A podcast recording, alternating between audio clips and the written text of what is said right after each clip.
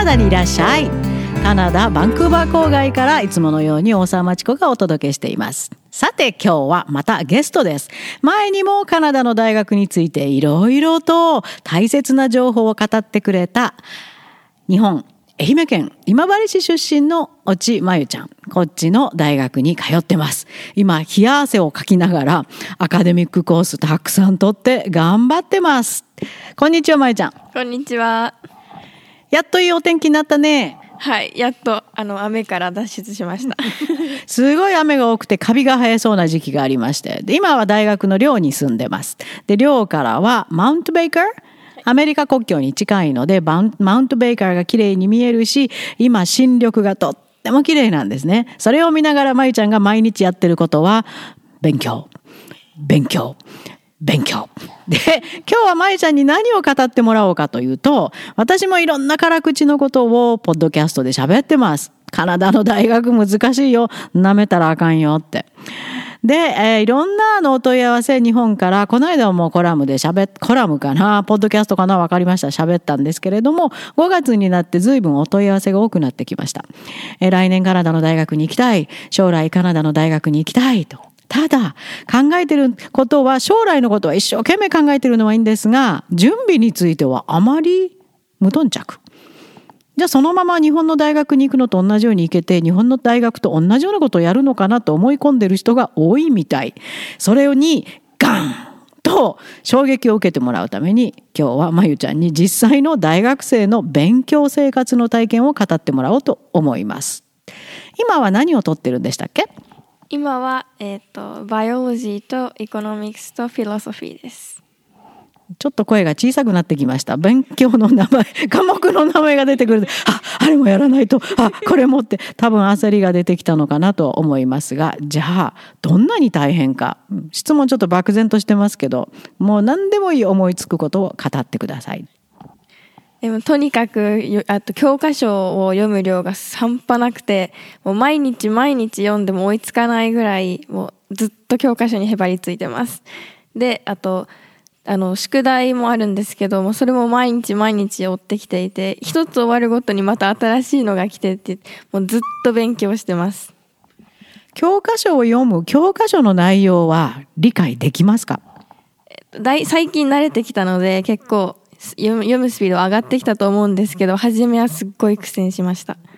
一つのアサインメントをやるときには教科書大体どのぐらい何ページぐらいの分量を読むんですか？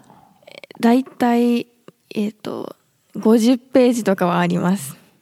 50ページとか読んででそしてアサイメントがどんどんどんどん出てくる。例えばアサイメント一つ実例挙げてくれますか？どんなアサイメントがありました、えー、アサイメントは教科書を読んでその中の、えっと、単語、えっと、そのその教科の特有の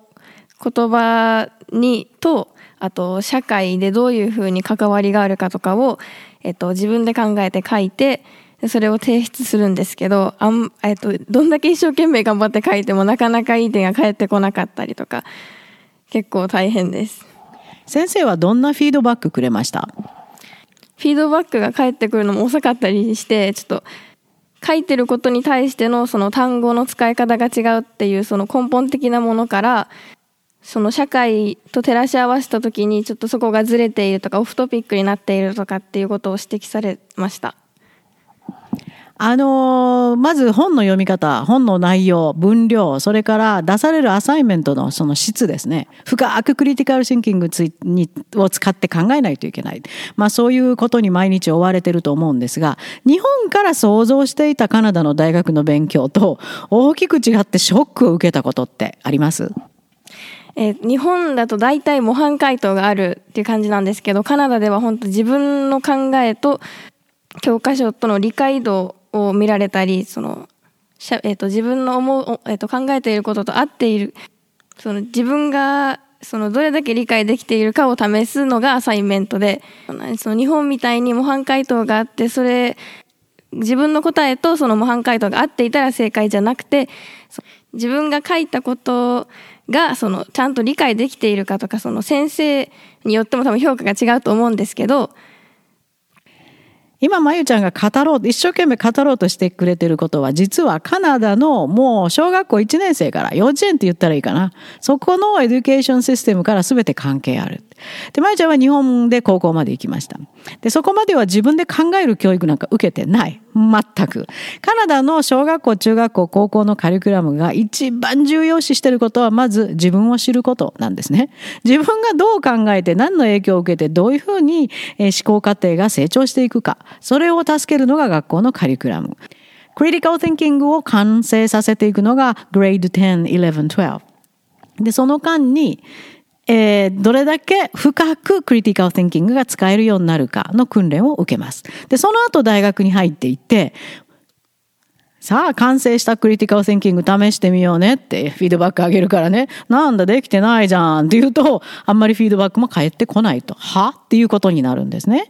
で、もうあのカリキュラムの話長くなりますが、クリティカル・センキングが使えるようになるためにはどうしたらいいかというと、さっきまゆちゃんが言おうとしてくれた、習っている内容と自分の体験観察と必ず組み合わせないといけない。そこに自分を入れ込むんです。そして、教科書で習った内容をすべて使って、その自分の体験観察と合わせたものをアサイメントとして書くんです。そこをインストラクターは見ます。あの、教科書から単に写し取っただけ語句を書いても点数つきません。自分の経験観察が入ってないと点数つきません。しかもその中には今習ってる、その授業でやってる内容を深く理解できたよということを証拠として示すいろんな説明がないと点数つきません。これが大学の宿題です。でしょ？はいそうです まさにその通りなんでだからそこまでにその自分の体験観察と学校で習ってることを組み合わせた訓練をしてきてない日本から来た留学生はそこでものすごく戸惑うわけです書いても書いても点数つかない教科書通りに一応なんとなく写してみたけど点数つかない。なぜ？自分がそれを理解しているということを示してないからです。ここが本当にこの上なく難しいところ。ですよね。そうです。もう社会、社会経験とかすっごい大事になってくるんですけど、日本の高校の時は、そのバイトもダメだったり、もう全然社会と触れ合う機会がなくて、勉強しかしてこなかったので、自分の経験をもとに、そのアサイメントを書くっていうことがすっごく難しかったです。で、こっちに高校留学してる子もそうなんですよ。なんとなく人、カナダの高校行ってるから全部私は分かってるわって気持ちになってるんですが、その組み合わせが全くできてない。インテグレイトって言うんですよね。その教科書で習った自分の理解度と自分の経験観察、社会での経験値ですよね。これを合わせて、いかにその習ってる学問レベルに合わせたものが書けるか。これできないんです。自分の経験観察がやっぱりいかに高校留学しても入ってきません。だからなんで大学で通用しないかが本人たちもわからなくて、どんどん自信なくしていくんですよね。まずそれ知ること。あの、またそれで言いますけど、小学校の低学年でストーリーを読んでも、ただ読んでここで主人公は何を考えているでしょう。なんとかです。丸って書いて点数もらうとか、そんな授業じゃないんです。じゃあ自分も似たような経験あるかと。それをよく深く反数してみて、そしてその自分の経験をストーリーと組み合わせて解釈する。これすでに小学校1年生、2年生からやってるんですね、この国は。そこに入ってくるということをカナダの大学を目指してる皆さんよく考えておいてね。他に日本から来たらこれショック受けるかもよ。こんなこと待ってるよ。脅しでいいですから。なんか思いついたら言ってください。とにかくいろんな国からその生徒が来てるので、その、その考えてることも違うし、相手に対する、なんて言うんだろうな、リスペクトの気持ちだったりとか、その、もう完全に本当に異なる異なる中で、そのグループワークをしなさいだったりとか、あと、そう、グループワークをしなさいって言われた時に、その、なんだろう、意見が食い違うことがたくさんあったりだとか、あと、なんだろう、時間厳守なのに、その時間厳守ができないとかな、人との関わり方が全然日本と違うので、なんかそこに結構苦労はしました。そうです。もう本当特にカナダはもう多民族誇ります。もういろんな国から来てますけど、Watch out! 今、インドと、インド人多いよ。インド人が好き嫌い問題は別。もうとにかく多いです。もう影響を受けざるを得ません。で、中国人もちろん前からたくさんいます。それからアラブ系、中近東、アフリカ系も最近、アフリカ系すごく最近多いんです。日本人とは全全く元にある考え方文化的な習慣が違います。常識が違います。じゃあ違いから悪いの？いやそれは言えない。あれその人たちの習慣だから。それすごく私たち嫌かもしれない。嫌です正直、はい、はい、時間守らないとか約束守らないとか。もう嫌ですけども世界にはこういう人たちがいるんだ。そういう人たちとじゃあ外交関係をその国で結ぶ時はどう交渉したらいいか。なんてそんな経験のない人何にも分かんないでしょ。日本の外務省に日本の大学出て公務員試験受けて入った人知らないと思うよ。はいだから日本って外国の交渉すごく下手ですよね、うん、そこから来てる前ちゃんが外交官になったら面白いかもしれないインド人の扱い方。うまくなったでしょ？はい、はい、そこがカナダに来るすごいとこ世界にはいろんな人がいると。もう嫌な習慣もいっぱいあるし、いや、この人たち無理と思う人いっぱいいる。でも、嫌っちゃいけないんだよって。あの、心情的には嫌いでもいい。でも、社会ではちゃんと一緒に共存しないといけない。その人たちと共存していくためには、自分にはどんなスキルが必要か、それを学ぶいい機会になると思います。で、日本人の大きい欠陥として、黙ってしまって文句言わないんですね。とにかく自分が言いたいこと言っていいんです。それが世界なんです。ただ文句じゃなくて、ちゃんと論理的にクリティカルシンキングを使って、自分の主張は正しいマナーのいい英語ではっきり言うこと。日本人って概してこれができません。だから日本人は英語ができなくて、おとなしくて何をやっても文句を言わない便利な授業料だけ払う存在と思われてしまってます。そこで日本人のそのステレオタイプを変えるためにもこれから大学留学する人には頑張ってほしいと。そういうサポートも私裏からやってます。よし言いたいこと言ってらっしゃいって 私はよく「あなた本当に日本人?」って「日本人の私印象変わったわ」って「そう?」ってで私日本人と思わないでね日本人からも日本人って思われてないからねって時々言うんだけどね。あのこんなこと言いたいのにって我慢したこといっぱいありますか？あります。でもあるあるけど、でも大体言ってます。言わないと伝わらないし、うん、言ったら変わったりすることもあるので、言った方が絶対にいいと思います。うん、good! 日本だったらね、下手なこと言うとね、すぐ浮いたりね、仲間外れにされたりね、それはないのよね。はい、ちゃんと正しい言い方で、マナーもよく言ってると、そのうちにいい人が残って分かってくれるようになります。インドにもいろんな人がいます。その中でも自分のことを理解してくれる人たちと今度は付き合えるようになる。だからまずず自分を正しく主張する能力これもカナダに来る時必要だよね。そう思うね、うん、今日もねあのちょっとポッドキャスト参加してって言ったらコンピューター広げて勉強してたんでごめんねまゆちゃんって 引っ張ってきたんですけど今アサイメント気になってしょうがないかもしれない。で、パンデミックで寮に住んでますが、ほとんど人との接触もない。キャンパスもオープンしてない。寮から見えるのは、マウントベーカーと、あの、COVID-19 のテストセンターだけって だから、カナダに来てよかったこと何ですかって聞いても多分、かなり酷かなと思うんだけど、こんな中でもカナダに来て、自分のプラスになることがあったかなと思うことがあったらあげてください。なかったらパンデミックだからない !9 月から9月を楽しみにしてます。それでもいいです。そのカナダに来た時にその観光とかその短期留学できた時はそのなんていうの人の温かみだったりとかその優しさに触れることが多くてそのいい印象を持ちがちだと思うんですけどまあもうねなちょっと待ってください。短期の研修で来た時のこと言ってるんですねホームステイとか。そういう時みんながお客さん扱いしてくれて楽しいよね。だけど？だけど生活をしてみるとまあいい人ばかりではないことに気気がついて、うん、なんていうんだ人を疑うことから始まったりなんですけどそのその中でその人がいいことをしているバスの中でその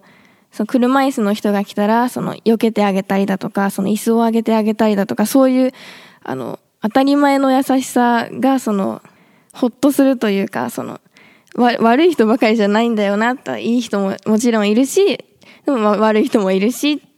その人間観察がすごく楽しかったりします。そのいろんな人種の人がいて、そのいろんな年代の人がいて、そのいろんな格好をしている人がいて、その日本だったらその協調性だったりとか、なんかみんなが一緒がいいっていう風な感じに捉えられるんですけど、そのカナダではもう自分を出していいし、人間性がすごい溢れて、それが、その、それを観察するのがすごく楽しいです。でそれ自体がまゆちゃんのこれからの経験値となってずっと溜まっていってでそれが大学の勉強に非常に必要つまり世界を知らないと大学の勉強にはついていけないと。そういうことですね。日本の大学にとどまる場合はいらないんですよね。さっき舞ちゃん言ったように教科書通りのことを書ければいいんです。そのままリプリケートできればいい。カナダの大学はそんなに甘いところではありません。やばい、日本では塾と学校と部活しか行ってない。そう思ってる方、これからかなり気合を入れて自分は一体誰なんだろう自分は一体何ができるんだろう日本では周りにどんなことが存在してるんだろう何が起こってるんだろう大きな目を開いて観察しておく必要がある。英語の勉強と同時進行でそれは絶対必要だと思います。はい。じゃあ日本で頑張ってる準備してる中学生高校生に最後に一言。ある程度覚悟はできていると思うんですけど余裕でその覚悟なんていうのそのきつさを上回るのでもうとりあえず心心を鍛えることもお勧めします。心を鍛えてきてください。はいまゆちゃん心強いです。はい。あ勉強の途中でありがとう。はい。今、今、このポッドキャストを聞いて、カナダの大学留学を目指している皆さん、やばいと思って、勉強に拍車をかけてください。でも、この環境に来た後は、きっときっと大きく大きく成長して、あなたの未来は輝くようになると思います。さあ、今日も一生懸命頑張って、そして、カナダにいらっしゃい。